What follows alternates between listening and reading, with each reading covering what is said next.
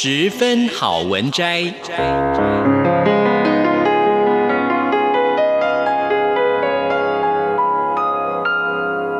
十分钟的心灵补给站。无论是快乐还是悲伤，不管是白天或是黑夜，阅读一篇好文章，也许只要短短十分钟，却能在你的心头低回，往复不已。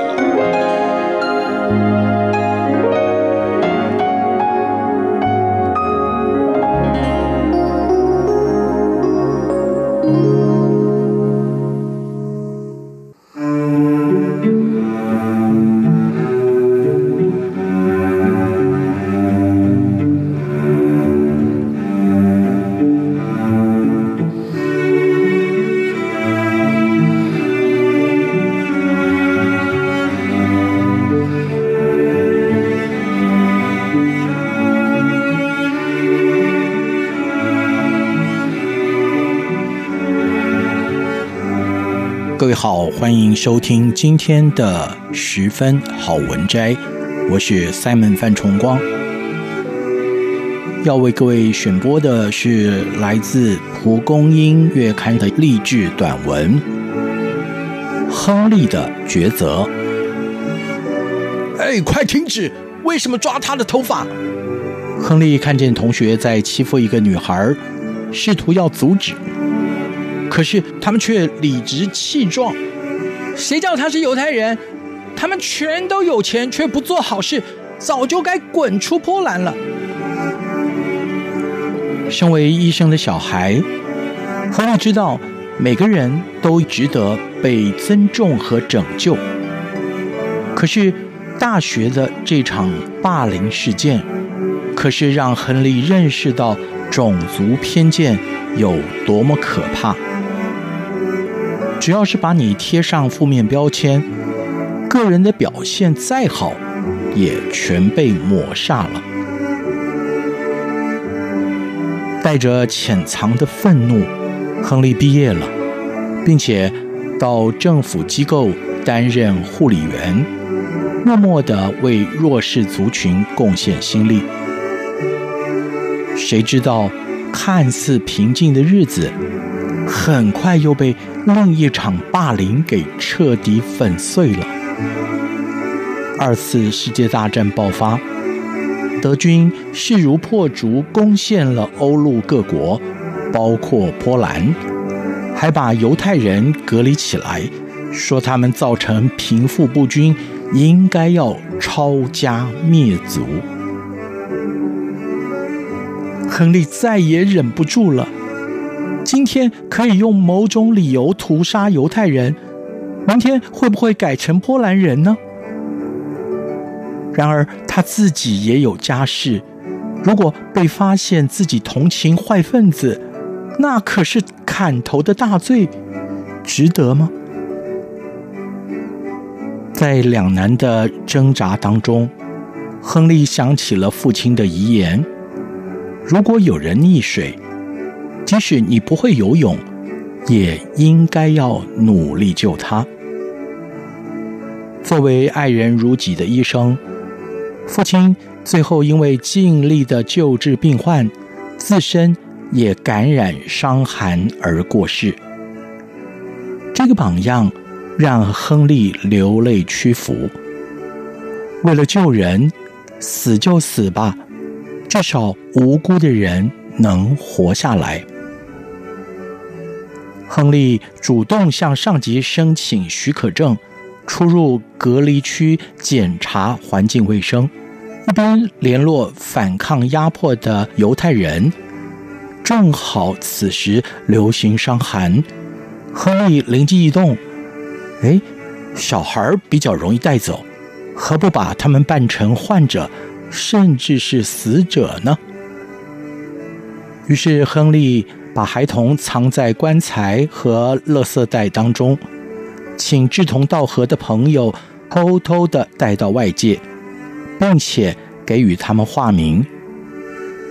尽管他一度也想收手，可是不住地自问：我还能多带一个孩子逃脱吗？心底的大爱支持亨利不被恐惧所击倒，于是，一年半之间，他竟救出了两千五百名以上的儿童。被暗中送往各地寄养的时候，孩子们垂泪的询问：“叔叔，我还能和爸爸妈妈见面吗？”亨利不敢打包票，只能安慰他们：“我帮你们做了名册，好供将来相认。只要抱着希望，总有等到重逢的一天。”然而纸包不住火，亨利的举动终于被德国人发现，把亨利关到监狱里，还恶狠狠地拷打逼供。你把小孩子都藏到哪儿去了？告诉我们，否则有你苦头吃的。但是亨利边发抖边摇头：“我不说。”冷酷的特务们打断了他的两条腿，痛得亨利是晕厥了过去，但是却仍然问不出所以然。眼见僵持下去也没有结果，德国人。干脆是判处亨利死刑。幸好，亨利的朋友们成功收买了行刑人员，把他私下纵放了。亨利知道自己仍然在监视之中，但是他无所畏惧，继续的协助犹太家庭团聚。然而，因为不能公开露面。亨利甚至没有办法出席母亲的丧礼。